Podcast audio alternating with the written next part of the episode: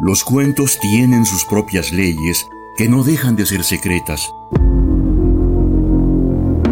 Leyes que al fin impone o descubre el mismo narrador para deleite de nosotros. Esto es lo que nos cuenta el cuento.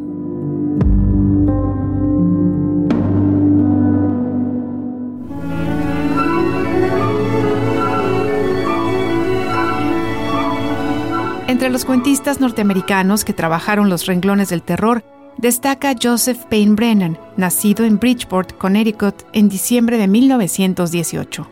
De ascendencia irlandesa, vivió la mayor parte de su vida en New Haven, donde se desempeñó en la biblioteca de la Universidad de Yale durante más de 40 años.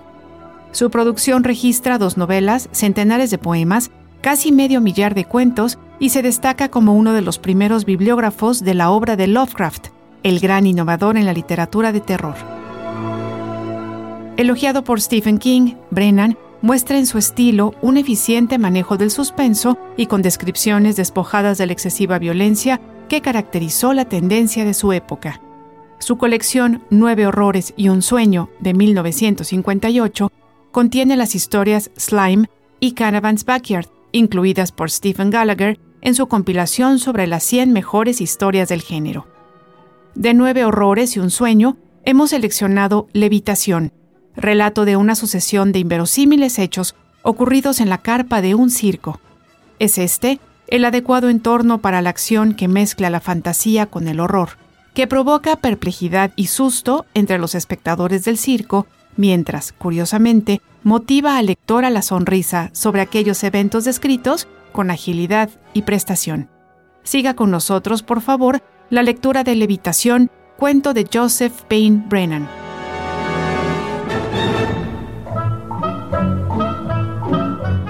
El circo ambulante Morgan llegó a Riverville para dar una función de noche y plantó sus carpas en el parque situado a uno de los extremos del pueblo. Era un cálido atardecer de primeros de octubre y a eso de las siete una gran multitud se había congregado ante la carpa principal del circo dispuesta a divertirse el espectáculo viajero no era nada del otro jueves en cuanto a presentación y calidad, pero su aparición fue saludada con alborozo en Riverville, una aislada comunidad montaraz que no contaba con cinematógrafos, ni teatros, ni campos de deporte como los que existen en las grandes ciudades. Los habitantes de Riverville no eran exigentes en sus diversiones.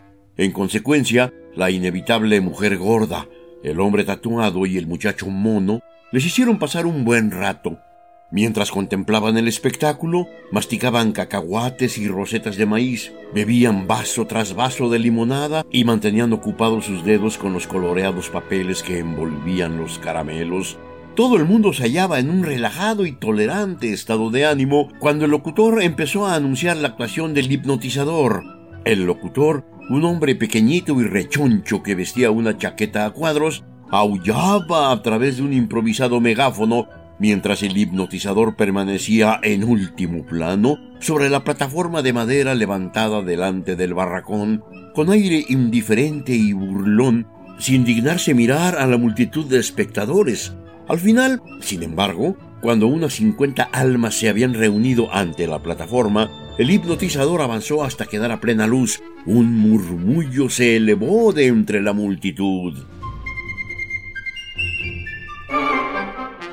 Iluminado por la lámpara suspendida sobre su cabeza, el hipnotizador ofrecía un aspecto impresionante. Era un hombre alto, delgadísimo, con una tez sorprendentemente pálida, pero lo que más llamaba la atención de él eran sus ojos oscuros hundidos en las cuencas, enormes y brillantes, el usado traje negro que vestía y la corbata de lazo, también negra, que llevaba anudada al cuello, acababan de conferirle un aire mefistofélico. Contempló a la multitud fríamente, con una expresión a la vez resignada y desafiante. Todos oyeron su voz sonora. Para mi experimento necesito un voluntario. Si alguno de ustedes es tan amable como para subir a la plataforma.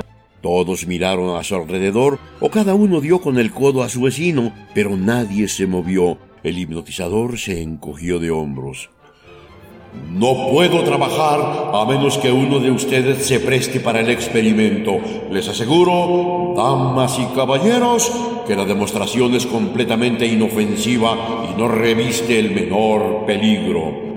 Miró a su alrededor con aire expectante y de pronto un joven empezó a abrirse paso entre la multitud y avanzó hacia la plataforma.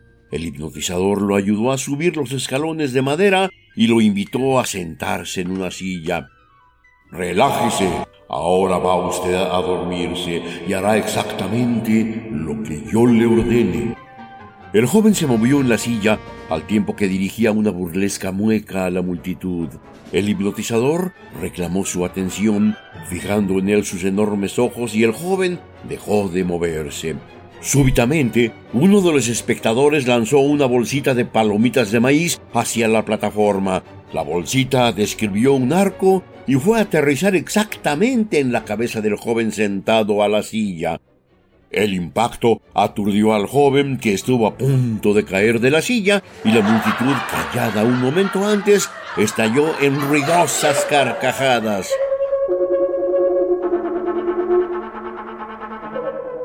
¿Quién ha sido el gracioso? preguntó en tono irritado. El hipnotizador estaba furioso. Su pálida tez enrojeció y parecía a punto de estallar de rabia al enfrentarse con los espectadores. La multitud guardó silencio. El hipnotizador continuó mirándolos fijamente. Al final, el color abandonó su rostro y dejó de temblar, pero sus brillantes ojos mantenían una expresión amenazadora. Al cabo de unos segundos, se volvió hacia el joven sentado en la silla, lo despidió dándole las gracias por su colaboración y se encaró de nuevo con la multitud. Anunció en voz baja, Debido a la interrupción, será necesario volver a empezar la demostración con un nuevo sujeto. Tal vez a la persona que lanzó la bolsita de palomitas no le importaría subir a la plataforma. Una docena de espectadores se volvieron a mirar a alguien que permanecía medio escondido detrás de la multitud. El hipnotizador clavó en él sus oscuros ojos y al hablar su tono era francamente burlón. Quizá la persona que interrumpió el espectáculo tiene miedo de subir, prefiere esconderse detrás de la gente y lanzar bolsitas de maíz. El culpable profirió una exclamación y luego avanzó con aire beligerante hacia la plataforma. Su aspecto no tenía nada de notable. En realidad, tenía un vago parecido con el joven que había subido anteriormente, y cualquier observador casual les hubiera catalogado a los dos como típicos campesinos. El segundo joven subió a la plataforma y se sentó en la silla con un visible aire de reto, y por espacio de unos minutos se hizo evidente que se negaba a relajarse, tal como le sugería el hipnotizador. De pronto, sin embargo, su agresividad desapareció y se quedó mirando obedientemente los imperiosos ojos situados delante de los suyos. Al cabo de unos instantes se puso de pie obedeciendo la orden del hipnotizador, y se tendió de espaldas sobre el entarimado de la plataforma. Los espectadores se quedaron boquiabiertos. Ahora va usted a dormirse, va usted a dormirse, va a dormirse, va a dormir, va a dormirse y hará todo lo que yo le ordene, todo lo que le ordene, todo. Su voz se convirtió en una especie de zumbido repitiendo incansablemente las mismas frases y la multitud cayó en un religioso silencio. De repente, en la voz del hipnotizador apareció una nota completamente nueva y el auditorio contuvo la respiración. Ahora va usted a alzarse sobre la plataforma. Elévese sobre la plataforma. Sus oscuros ojos brillaban con extraña intensidad y la multitud se estremeció. ¡Álcese! ¡Arriba! El suspiro colectivo de la multitud fue perfectamente audible. El joven tendido en la plataforma, completamente rígido, sin mover un músculo, empezó a ascender. Subía con lentitud, casi imperceptiblemente al principio, pero su ascensión no tardó en hacerse más rápida. ¡Arriba! ordenó el hipnotizador. El joven continuó ascendiendo hasta quedar a unos pies por encima de la plataforma y siguió ascendiendo. Los espectadores estaban convencidos de que existía algún truco pero a pesar de ello contemplaban la ascensión del joven con la boca abierta. El joven parecía estar suspendido y moverse en el aire sin ninguna clase de apoyo físico. Repentinamente, la atención de la multitud se vio distraída por otro suceso. El hipnotizador se llevó una mano al pecho, dio un traspié y se derrumbó sobre la plataforma. Se oyeron gritos reclamando la presencia de un médico. El locutor de la chaqueta a cuadros subió rápidamente a la plataforma y se inclinó sobre la inmóvil figura.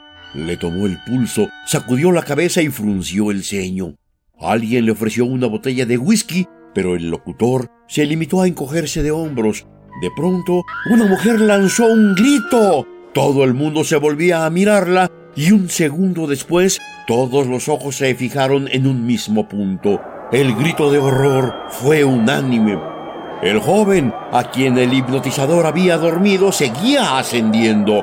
Mientras la atención de la multitud se había distraído con el fatal colapso, el joven había continuado subiendo. Se hallaba ahora a más de dos metros de altura por encima de la plataforma y moviéndose inexorablemente hacia arriba. Incluso después de la muerte del hipnotizador, continuaba obedeciendo aquella orden final.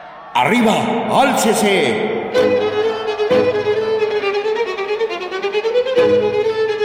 El locutor, con los ojos a punto de salirse de las órbitas, dio un frenético salto tratando de sujetar al joven, pero fracasó en su intento. Sus dedos solo pudieron rozar a la moviente figura antes de caer de bruces sobre la plataforma.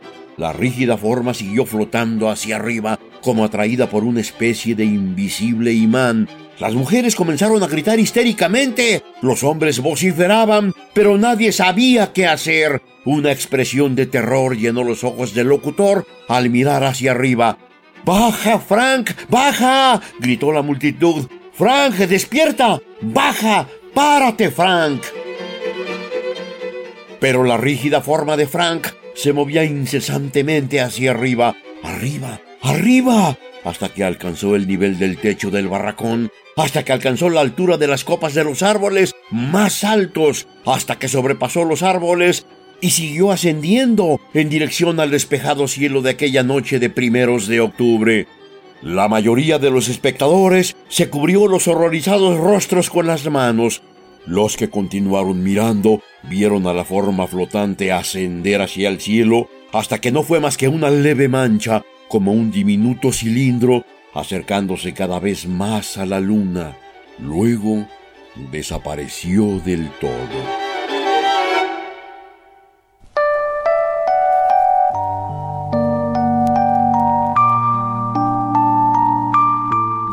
Quienes conocieron personalmente a Joseph Payne Brennan le describen como un ciudadano de personalidad amigable, aunque reservada, sin tendencia a la extravagancia y acostumbrado a convivir con su esposa y su perro. Un cronista redactó que se trataba de un hombre amable, modesto y de suave voz. Pero a la vez, la advertencia, cuidado, porque bajo ese exterior simple y ordinario acecha la mente de un maestro del miedo. En sus cuentos, Brennan consigue ubicar a los lectores justo frente al rostro del miedo, gracias a una redacción sencilla y sin rebuscamientos. Levitación es, como hemos citado antes, sección integral del volumen Nueve Horrores y un Sueño, dado a conocer en 1958. Este estrambótico trabajo ejemplifica la concisa brevedad propia del autor con una inesperada conclusión que no podemos establecer como el deseable broche de oro ya que transgrede todo sentido lógico y conduce al joven hipnotizado hacia una desaparición imposible de suponer en términos normales. Se trata de un relato que siembra en el lector la semilla de la curiosidad hacia el resto de la obra de este maestro del suspenso y del terror. Joseph Payne Brennan falleció en New Haven, Connecticut, en enero de 1990.